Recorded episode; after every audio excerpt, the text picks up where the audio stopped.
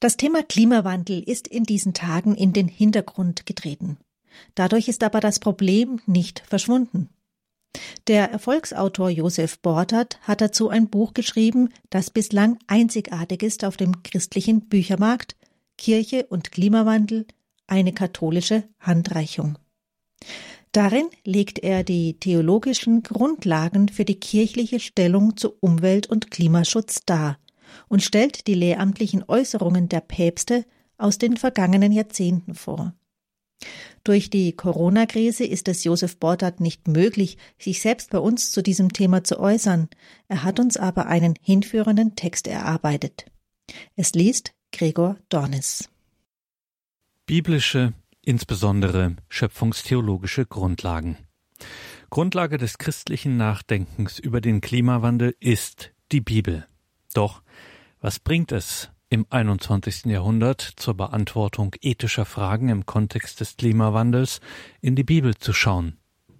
Eine ganze Menge, wenn man die grundlegende Orientierungsleistung der Heiligen Schrift betrachtet, ihr Potenzial, uns zeitlos und durchaus auch kulturübergreifend moralisch zu sensibilisieren.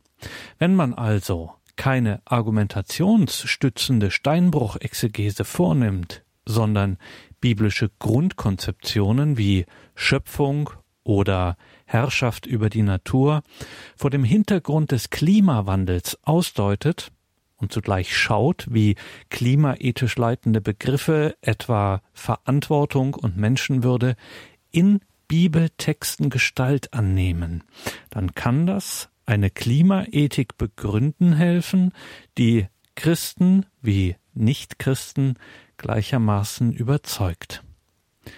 Wichtig ist dabei die hermeneutische Interpretation, die für Geltungsaussagen den Entstehungskontext beachtet, die zeitbedingten Tendenzen und Zuspitzungen in den Texten aufspürt und deren Feststellungen entsprechend vorsichtig aktualisiert. Der Aufruf zur Verfügung über die Tier- und Pflanzenwelt, also Genesis 1,28 nach dem Luthertext, füllet die Erde und machet sie euch untertan und herrschet über die Fische im Meer und über die Vögel unter dem Himmel und über alles Getier, das auf Erden kriecht. Dieser Aufruf zur Verfügung über die Tier- und Pflanzenwelt hat in einer Zeit, in der der Mensch von der ihn umgebenden Natur tendenziell bedroht war, beziehungsweise sich in der vorgefundenen Wildnis erst einfinden und behaupten musste, da hat dieser Aufruf zur Verfügung über die Tier- und Pflanzenwelt eine ganz andere, viel lebensfreundlichere und sogar ökologischere Bedeutung, als er diese, heute zitiert, überhaupt noch haben kann, nach praktisch vollständiger Erschließung aller Naturräume durch den Tiere und Pflanzen ausnutzenden Menschen.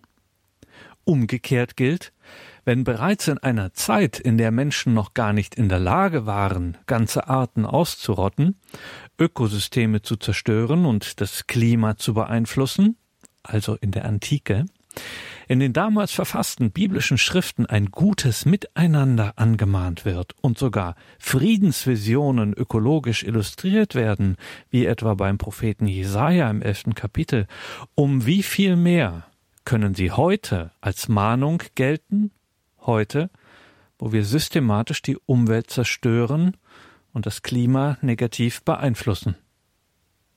Wenn man keine konkrete Moraltheorie von der Bibel erwartet, also nicht etwa meint, die Bibel könne uns, wie Walter Lesch das mal formuliert hat, das mühsame Geschäft der Normenbegründung, Kompromisssuche und Normendurchsetzung vollständig abnehmen, so findet man zahlreiche Anregungen für dieses mühsame Geschäft, auch für eine Klimaethik. Entscheidend ist dabei die Stelle nicht nur im Hinblick auf ihren Nutzen für die Geltungskraft der Normen zu untersuchen und als Säulen eines ethischen Systems zu sehen, sondern auch ihren erbaulichen, anrührenden, inspirierenden und damit zu moralischen Handlungsoptionen motivierenden Charakter wertzuschätzen.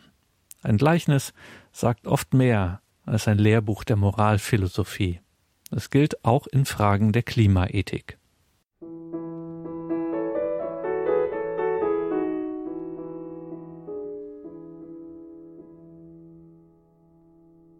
was man bewahren will, Schöpfung im Wandel. Alles beginnt mit der Genesis. Das erste Buch der Bibel enthält zwei Schöpfungserzählungen. Die jüngere ist um 500 vor Christus entstanden, Genesis 1 und 2. Die ältere um 700 vor Christus, Genesis 2, 4b bis 25. In der jüngeren wird das Herrschaftsverhältnis des Menschen im Verhältnis zur Umwelt begründet.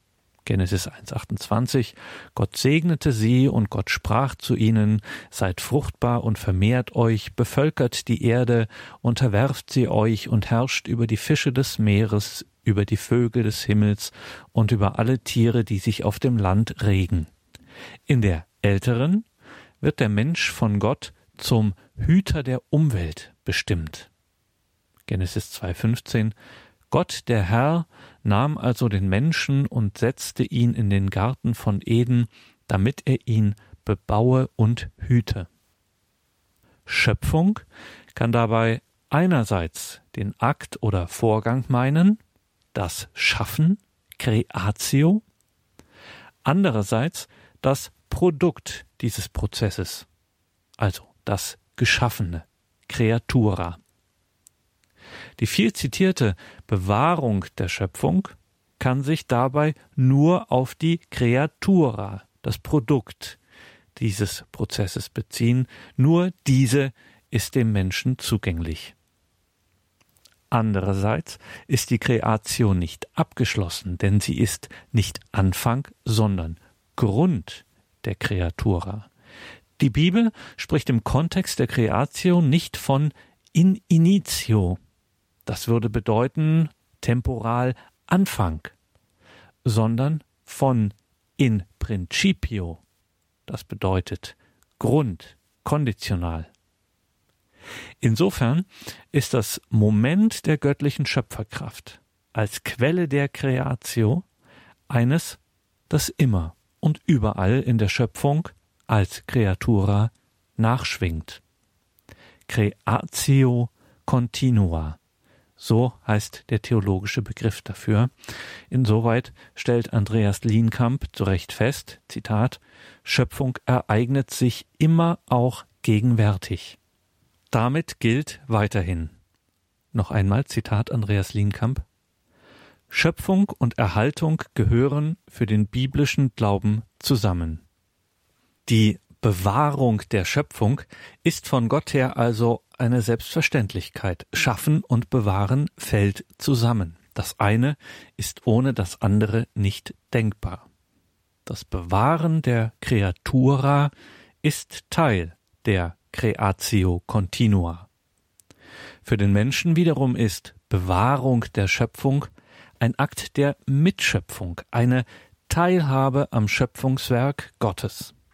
Im Zusammenhang mit dem Klimawandel und dessen Deutung und Bewältigung ist entscheidend, dass erstens Schöpfung nichts Abgeschlossenes ist, nichts aus der Vergangenheit, sondern etwas Prozessuales, ein selbst dem Wandel unterworfenes Geschehen, das in der Gegenwart andauert und in die Zukunft wirkt. Und zweitens ist hier wichtig, dass der Mensch daran teilhat als Partner Gottes, ja sogar als Mitschöpfer gelten kann. Das aus konservativen Kreisen oft zu hörende Argument gegen den anthropogenen, also menschengemachten Klimawandel, Gottes gute Schöpfung sei unwandelbar und schon gar nicht von der Kreatura des Menschen selbst zu beeinflussen, verfängt somit bereits eingedenk dieser biblischen Befunde nicht. Dass sich die Schöpfung wandeln kann, bedeutet auch, dass sie von ihrer ursprünglich gut gemeinten Beschaffenheit abfallen, verderben kann, moralisch wie faktisch. Schon für Paulus war klar, Gottes gute Schöpfung seufzt, Römer 8,22, und auch wir seufzen. Römer 8, 23. Andreas Lienkamp fasst die Frage zusammen, Zitat, ein mehrfacher Riss geht durch die Schöpfung zwischen Mensch und Gott, zwischen Mensch und Tier, sowie zwischen Mensch und Mensch. Leid und Tod kennzeichnen die nachparadiesische Welt. Wenn man nun den Menschen als Mitschöpfer in die Verantwortung nimmt, verfängt es umgekehrt nicht dieses Leid der Welt in einer universalen Anklage Gott allein zuzuschreiben und sich als Menschheit quasi reinzuwaschen in Unschuld. Die Theodizee-Frage, die in diese Richtung geht, wird im Kontext der Umweltproblematik beziehungsweise des Klimawandels zur Technodizee beziehungsweise Anthropodizee-Frage.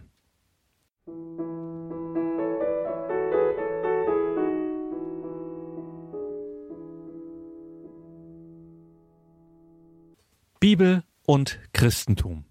Teil der Lösung? Fragezeichen. Nun ist die Frage, ob und inwieweit das Christentum dabei Antworten geben und Teil der Lösung sein kann, wo es doch vielfach als Teil des Problems gesehen und in Frage gestellt wird. Ja, es kann. Denn nicht der biblische Schöpfungsbegriff sondern der Verlust einer ehrwürdigen Schöpfungsperspektive durch die neuzeitliche Bewegung einer wissenschaftlichen Weltsicht sorgten dafür, dass aus dem Hegeauftrag ein Aneignungsgedanke erwuchs. Der Untertan Natur sollte nicht mehr königlich geschützt herrschen, nach Genesis 1.28 heißt nach Genesis 2.15 hüten, der Untertan Natur sollte nicht mehr königlich geschützt, sondern despotisch ausgebeutet werden. So betont Hans Kessler, dass der biblische Schöpfungsauftrag, Zitat, bis in die Neuzeit hinein in seinem ganzen Zusammenhang gelesen und so gerade nicht als Aufforderung zur selbstherrlichen Instrumentalisierung und Ausbeutung der Natur verstanden wurde. Ihn und damit das Christentum als solches zum Hemmschuh für wirkungsvollen Umwelt- und Klimaschutz zu machen und damit das positive Potenzial einer christlichen Perspektive auf die Natur zu verneinen, lasse sich ideengeschichtlich nicht begründen und sei Resultat einer zeitgeistigen Religionsaversion.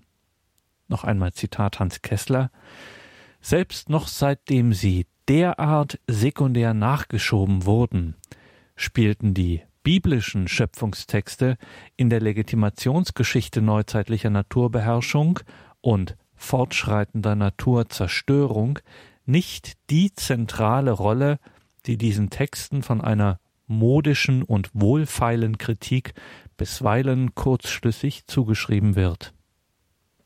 Andreas Lienkamp verknüpft den Beginn der Auslegung des biblischen Herrschaftsauftrags in streng anthropozentrischer Manier mit sozioökonomischen und technisch-naturwissenschaftlichen Entwicklungen im 17. Jahrhundert, denkerisch flankiert unter anderem von Francis Bacon.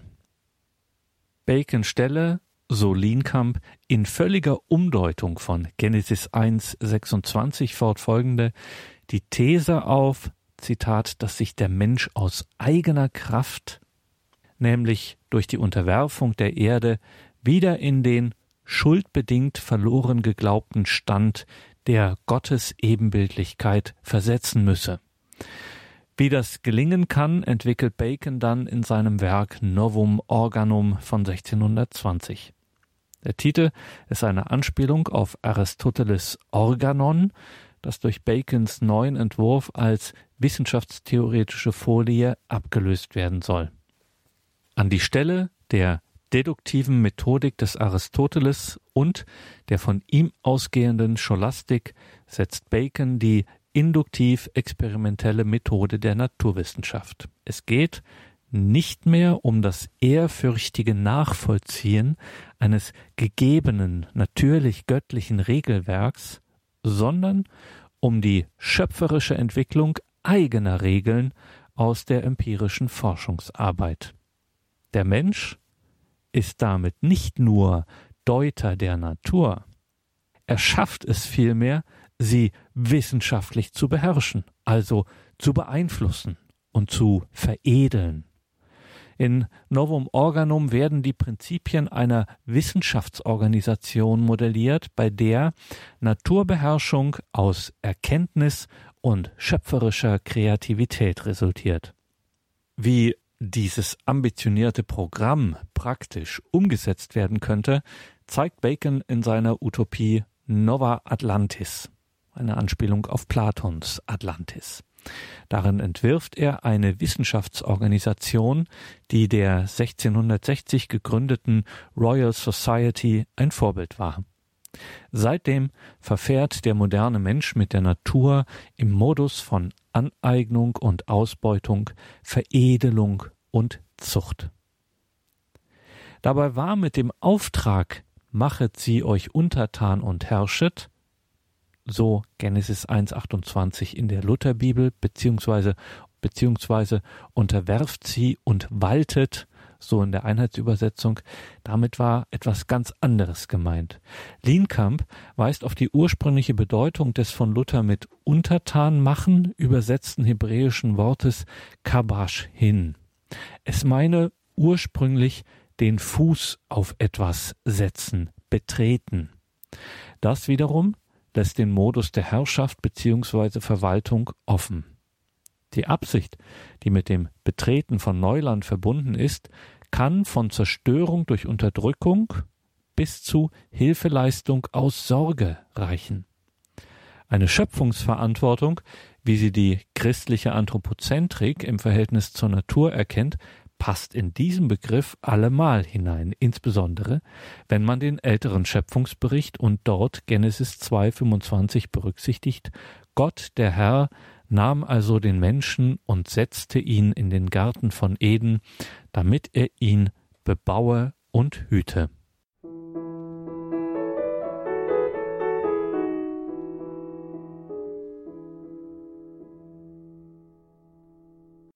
Papst Johannes Paul II. Was hat nun die Kirche aus diesen Vorgaben gemacht? Schauen wir uns dazu die einschlägigen Verlautbarungen der drei Päpste Johannes Paul II., Benedikt XVI. und Franziskus an. Beginnen wir mit Johannes Paul II. Bereits in seiner ersten Enzyklika Redemptor Hominis von 1979 kritisiert Papst Johannes Paul II. das verantwortungslos gelebte Mensch-Natur-Verhältnis. Zitat Der Mensch scheint oft keine andere Bedeutung seiner natürlichen Umwelt wahrzunehmen als allein jene, die den Zwecken eines unmittelbaren Gebrauchs und Verbrauchs dient. Dagegen war es der Wille des Schöpfers, dass der Mensch der Natur als Herr und besonnener und weiser Hüter und nicht als Ausbeuter und skrupelloser Zerstörer gegenübertritt. Zitat Ende. Die Idee einer christlich gewendeten Anthropozentrik schlägt sich hier nieder. Im selben Jahr 1979 hielt Johannes Paul II. eine Rede vor der in Rom ansässigen Welternährungsorganisation FAO. Darin sprach der Heilige Vater auch den Gott erteilten Auftrag zur Bewahrung der Schöpfung an, der vom Menschen im Geiste intergenerationaler Verantwortung bewältigt werden müsse. Zitat Ja, die Erde gehört den Menschen, allen Menschen, wobei auch die Generationen nicht vergessen werden dürfen, die morgen kommen und die ein Recht darauf haben, diese Erde bewohnbar und fruchtbar aus unseren Händen zu übernehmen. Zitat Ende. In der Enzyklika Laborem Exercens von 1981 geht es Johannes Paul II. auch um die im Zuge der Arbeitstätigkeit des Menschen erfolgte Naturbeherrschung. Zitat Diese Universalität und zugleich diese Vielfalt im Prozess des Untertanmachens der Erde werfen Licht auf die menschliche Arbeit. Denn die Herrschaft des Menschen über die Erde vollzieht sich durch die Arbeit und in der Arbeit. So Johannes Paul II. in Laborem Exercens. Der Mensch habe durch den richtigen Gebrauch der Natur im Rahmen seiner Arbeit die Chance, seiner eigenen personalen Würde gemäß zu wirken. Noch einmal Zitat Laborem Exerzens. Die Arbeit ist ein Gut für den Menschen, für sein Menschsein, weil er durch die Arbeit nicht nur die Natur umwandelt und seinen Bedürfnissen anpasst, sondern auch sich selbst als Mensch verwirklicht. Ja, gewissermaßen mehr Mensch wird.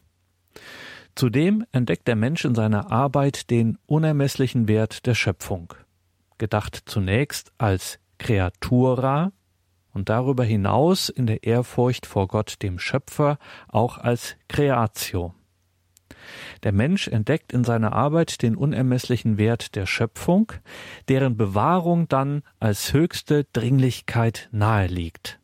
Zitat Wenn wir im ersten Kapitel der Bibel hören, dass der Mensch die Erde sich untertan machen soll, dann wissen wir, dass sich diese Worte auf alle Schätze beziehen, welche die sichtbare Welt zur Verfügung des Menschen in sich birgt.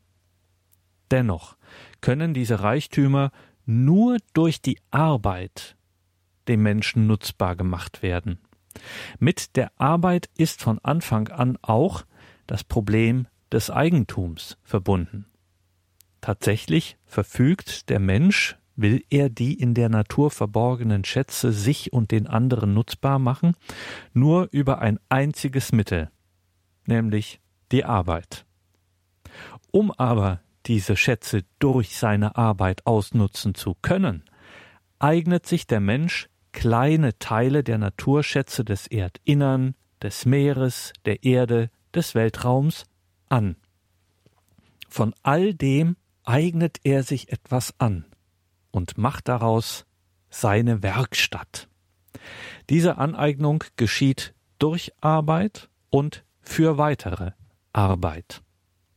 Das gleiche Prinzip lässt sich auf die nachfolgenden Phasen dieses Prozesses anwenden, dessen erste Phase stets die Beziehung des Menschen zu den Schätzen der Natur bleibt all das Bemühen des Geistes um die Entdeckung dieser Schätze und ihrer verschiedenen Verwendungsmöglichkeiten durch den Menschen und für den Menschen macht uns bewusst, dass alles, was bei der gesamten Wirtschaftsproduktion vom Menschen stammt, das heißt sowohl die Arbeit als auch die Gesamtheit der Produktionsmittel, die mit ihnen verbundene Technik, also die Fähigkeit, diese Mittel bei der Arbeit einzusetzen, dass alles, was bei der gesamten Wirtschaftsproduktion vom Menschen stammt, die Schätze der sichtbaren Welt voraussetzt. Schätze, die der Mensch vorfindet, nicht schafft. Er findet sie gewissermaßen schon fertig vor, bereit für die erkennende Entdeckung und für die richtige Verwendung im Produktionsprozess. In jeder Phase seiner Arbeit steht der Mensch vor der Tatsache, dass er zuallererst von Seiten der Natur und letzten Endes von Seiten des Schöpfers beschenkt wird. Und jetzt sagt Johannes Paul II. prägnant, am Anfang der menschlichen Arbeit steht das Geheimnis der Schöpfung. Arbeit hängt also ganz eng mit Natur zusammen.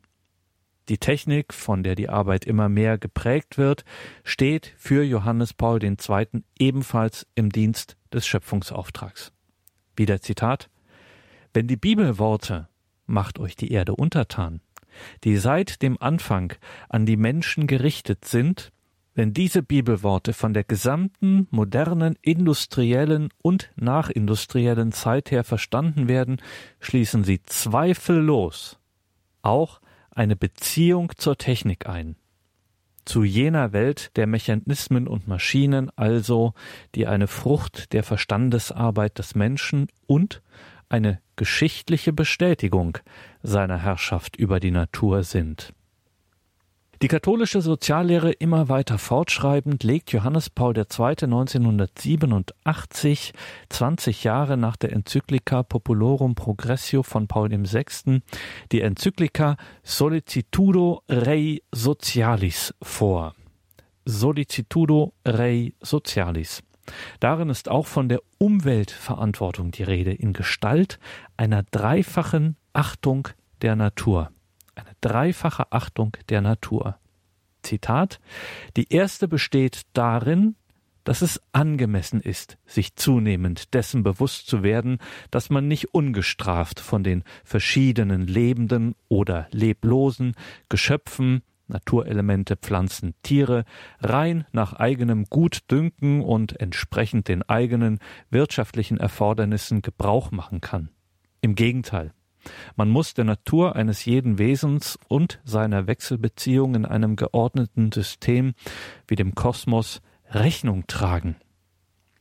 Die zweite Überlegung gründet sich hingegen auf die noch eindringlichere Feststellung von der Begrenztheit der natürlichen Hilfsquellen, von denen sich einige, wie man sagt, nicht regenerieren.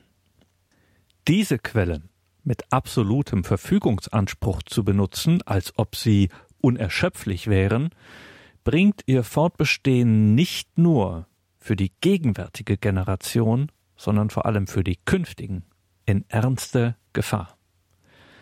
Die dritte Überlegung bezieht sich unmittelbar auf die Folgen, die eine gewisse Art von Entwicklung auf die Lebensqualität in den Industriegebieten hat.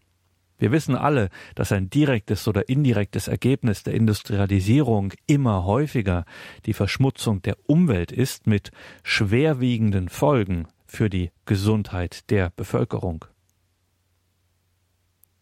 Nach diesen Überlegungen schließt der Papst Johannes Paul II. 1987 in Solicitudo Rei Socialis die Moralfrage unmittelbar an und Johannes Paul II. entwickelt das umweltethische Postulat der Ressourcenschonung schöpfungstheologisch aus der Verfügungseinschränkung, die Gott dem Menschen auferlegt.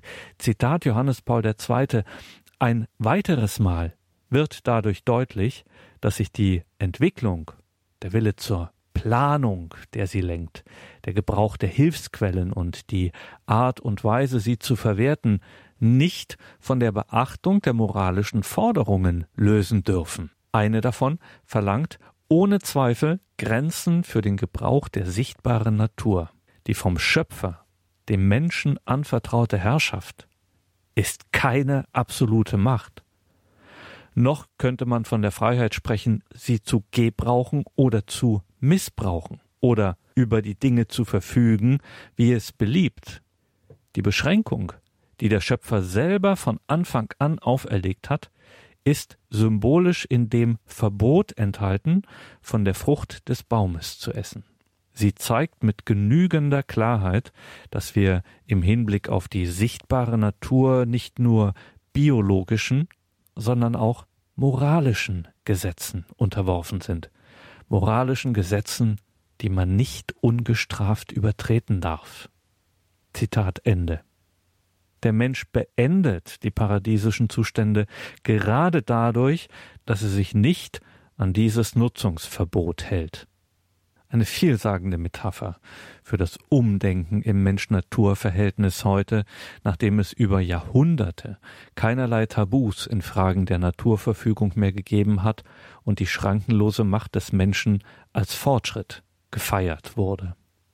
Interessante Bemerkungen zum Verhältnis von Wissenschaft und Ökologie macht Johannes Paul II. in einer Ansprache vor Teilnehmern einer Studienwoche der Päpstlichen Akademie der Wissenschaften am 6. November 1987. In dieser kurzen Rede gibt der Papst der Forschung einen Erziehungsauftrag. Zwar könne die Wissenschaft das Umweltproblem nicht alleine lösen, stünde aber umso mehr in der Pflicht, den an einer Lösung mitwirkenden ökonomischen und politischen Gemeinschaften mit Schulung und Beratung zur Seite zu stehen, damit die Kenntnis der Zusammenhänge sowie das Verständnis für die Handlungsnotwendigkeit zunehme.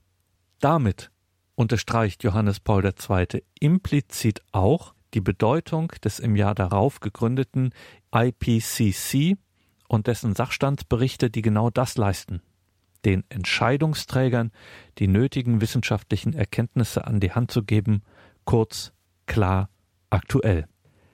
Der Klimawandel kommt dann in seiner Botschaft zum Weltfriedenstag 1990 vom 8. Dezember 1989 zur Sprache. So erinnert Papst Johannes Paul II. daran, dass es einen Ursache-Wirkungszusammenhang zwischen unter anderem der Nutzung fossiler Brennstoffe sowie der unbeschränkten Rodung von Wäldern auf der einen Seite und meteorologischen und atmosphärischen Veränderungen auf der anderen Seite gibt. Im Kontext des Treibhauseffekts spricht Johannes Paul II. bereits vor über 30 Jahren von einer wörtlich Krise. Es ist spätestens hier mithin bereits alles vorhanden, was es braucht, um Klimaschutz zur kirchlichen Angelegenheit werden zu lassen. Erkenntnis der Sachverhalte, moralisches Problembewusstsein, päpstliche Verlautbarung.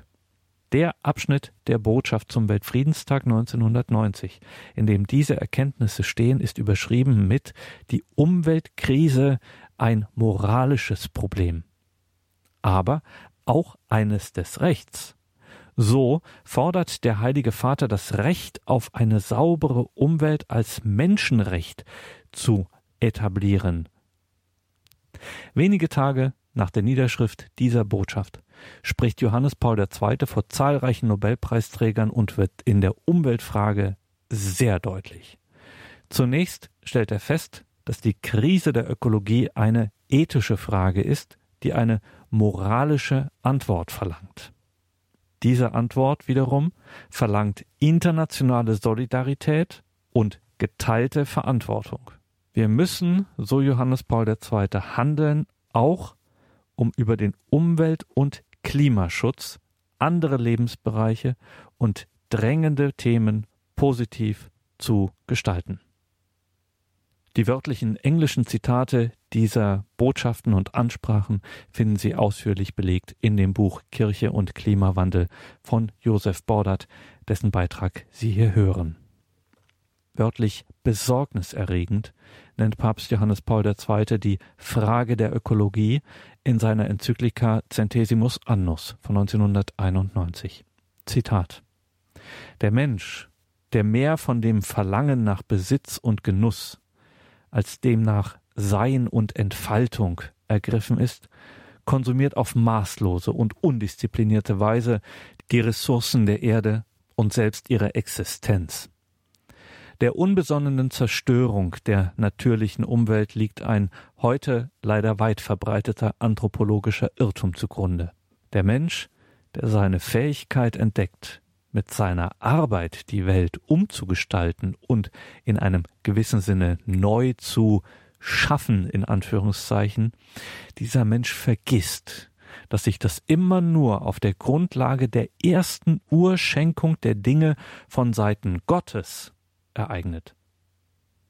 Der Mensch meint willkürlich über die Erde verfügen zu können, indem er sie ohne Vorbehalte seinem Willen unterwirft, als hätte sie nicht eine eigene Gestalt und eine ihr vorher von Gott verliehene Bestimmung, die der Mensch entfalten kann, aber nicht verraten darf. Statt seine Aufgabe als Mitarbeiter Gottes am Schöpfungswerk zu verwirklichen, setzt sich der Mensch an die Stelle Gottes und ruft dadurch schließlich die Auflehnung der Natur hervor, die von ihm mehr tyrannisiert als verwaltet wird. Zitat Ende Johannes Paul II. Centesimus Annus von 1991. Dabei ist die Frage der Natur eng verbunden mit der Natur des Menschen. Neben die natürliche Umwelt stellt Johannes Paul II. die menschliche Umwelt. Noch einmal Zitat. Außer der sinnlosen Zerstörung der natürlichen Umwelt muss hier die noch schwerwiegendere Zerstörung der menschlichen Umwelt erwähnt werden. Man ist noch weit davon entfernt, ihr die notwendige Beachtung zu schenken, während man sich mit Recht, wenn auch viel weniger als notwendig darum kümmert, die natürlichen Lebensbedingungen der verschiedenen vom Aussterben bedrohten Tierarten zu bewahren, weil man sich bewusst ist, dass jede von ihnen einen besonderen Beitrag zum allgemeinen Gleichgewicht der Erde erbringt, engagiert man sich viel zu wenig für die Wahrung der moralischen Bedingungen einer glaubwürdigen Humanökologie. Dieses Konzept Humanökologie greift Johannes Paul II. in den Folgejahren immer wieder auf, um die ökologische Frage zu einer menschlichen Schicksalsfrage vollumfänglichen Lebensschutzes zu machen. Der von Papst Benedikt XVI. formulierte Gedanke der Ökologie des Menschen hat genau hier seine Wurzeln. Am 8. Mai 1993 kommt es im sizilianischen Forschungszentrum Ettore Majorana zu einem regelrechten Gefühlsausbruch des Papstes.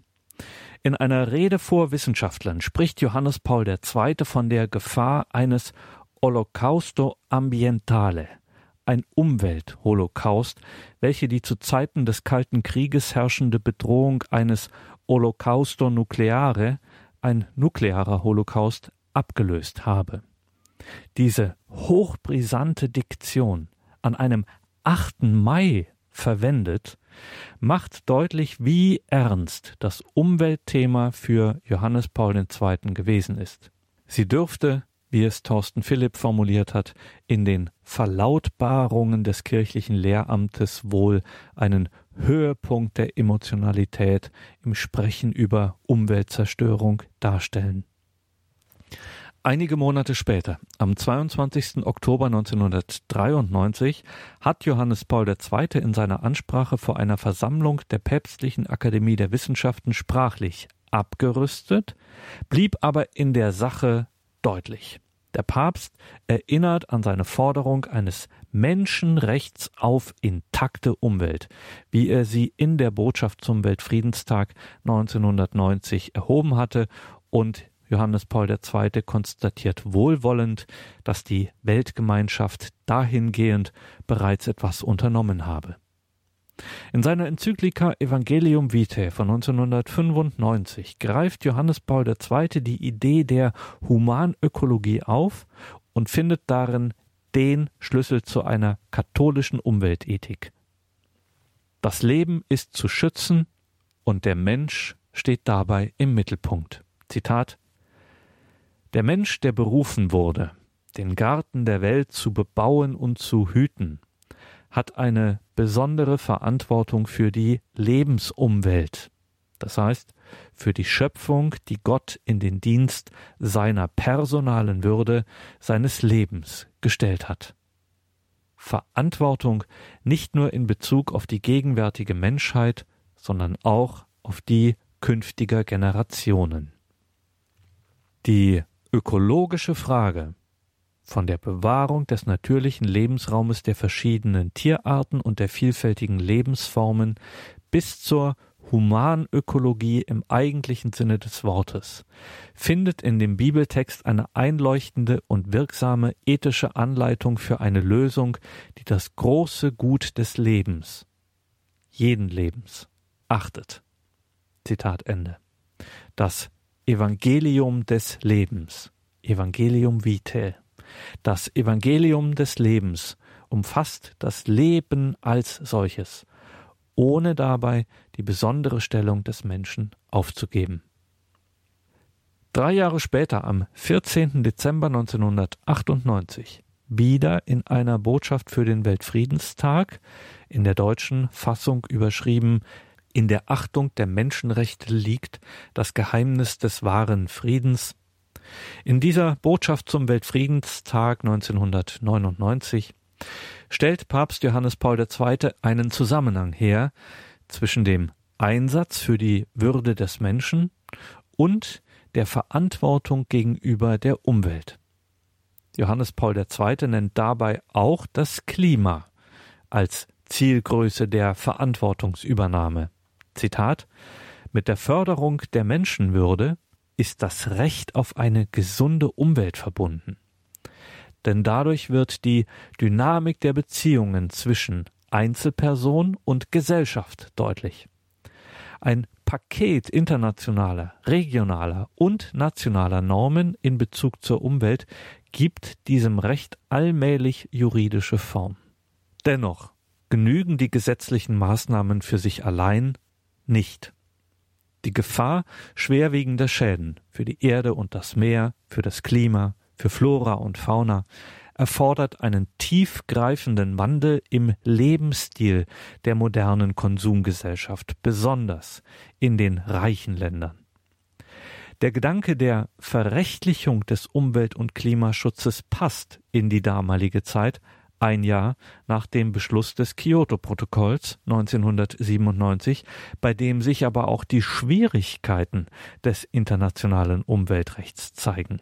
Erst acht Jahre später konnte es nach einem komplizierten Ratifizierungsprozess in Kraft treten. Am 17. Juni 2001 sprach Johannes Paul II. in einer Generalaudienz ebenfalls das Thema Ökologie an in schöpfungstheologischer Perspektive. Zitat Gott hat den Menschen als Verwalter der Schöpfung und als deren Diener eingesetzt. Doch die Herrschaft über die Lebewesen ist nicht absolut. Der Mensch ist berufen, das Werk Gottes weiterzuführen, damit das Leben in Frieden und Gerechtigkeit gedeihen kann. Besonders in unserer Zeit sieht der Zustand unserer Umwelt bedrohlich aus. Die Erde ist verwüstet, das Wasser vergiftet, die Luft verschmutzt. Umkehr tut Not. Der Mensch braucht eine humane Ökologie. Geschaffen zu sein, das bedeutet Würde und Achtung. Zitat Ende. Papst Johannes Paul II. hat in seinem langen, fast 27-jährigen Pontifikat das Thema Umwelt- und Klimaschutz oft angesprochen. Er hätte sicher noch klarer Stellung beziehen können, doch hat er trotz vieler anderer weltpolitischer Themen, etwa dem Zusammenbruch der bipolaren Ordnung, immer wieder Partei ergriffen für einen Umwelt- und Klimaschutz, der letztlich Lebensschutz ist und den Menschen im Zentrum hält.